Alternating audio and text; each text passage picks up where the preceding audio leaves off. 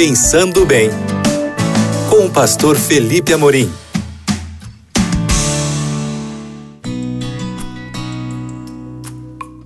Olá, queridos amigos da Rádio Novo Tempo, que alegria falar com vocês aqui nesse nosso espaço de todo dia, no qual nós é, lembramos de princípios bíblicos que nos ajudam a viver de maneira mais eficaz, a viver de maneira mais é, produtiva em todos os aspectos, porque a Bíblia ela nos ajuda a termos uma vida mais feliz, uma vida mais uh, eficaz em todos os aspectos da nossa vida.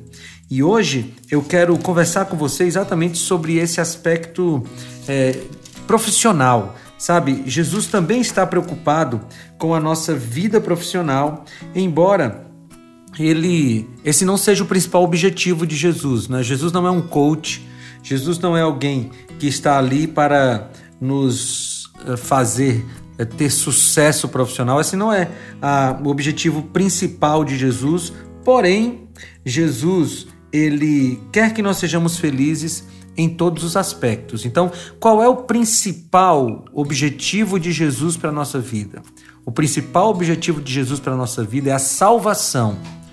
Sabe, Jesus, se ele é, perceber que há alguma coisa na nossa vida que nos atrapalhará para a salvação, ele vai retirar essa coisa da nossa vida se nós permitirmos. É? Então, muitas vezes você quer pedir sucesso profissional, mas você não sabe que se você tiver o sucesso que você quer, você talvez se afaste de Deus. E Deus sabe disso. E, se, e tendo a maior preocupação na sua salvação, ele cuida do que é mais importante. Às vezes nós queremos pedir a Jesus é, coisas materiais, né? Ah, Senhor, eu queria ser muito rico. Ah, Senhor, eu queria ser muito famoso. Ah, eu queria que eu queria ter muitos seguidores aí nas redes sociais. Mas a gente não sabe que se o nosso pedido fosse aceito, nós nos afastaríamos de Deus. Então, uma coisa importante que nós precisamos entender é que Deus faz por nós o que é melhor, o que é o melhor.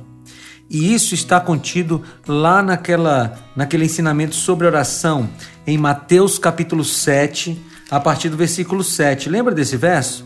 Diz: Pedi e dar-se-vos-á, buscai e achareis, batei e abrir-se-vos-á. Bem, esse texto parece uma profecia incondicional, né? Se você pedir, você vai bater você vai receber, né? Se você bater, você vai abrir a porta. Mas nem sempre é assim na nossa vida. Às vezes a gente pede e não recebe.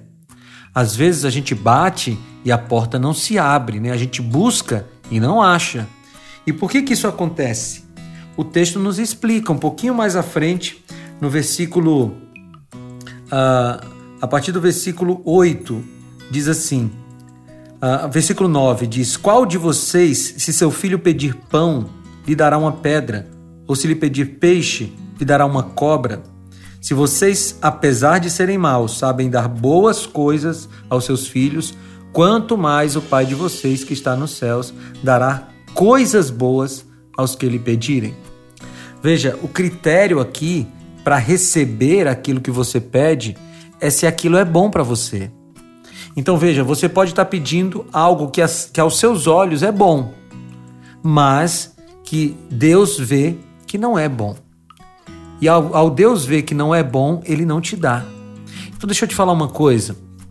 Se você tem pedido muito algo a Deus e Deus não te deu, Deus está dando sinais que não te dará, você deveria agradecer a Deus por isso. Porque pode ser que Deus esteja te livrando de problemas, te livrando de problemas. Portanto, se hoje você até hoje você estava chateado com Deus porque ele disse não para você, eu te convido agora a você ser grato a Deus, ser grata a Deus.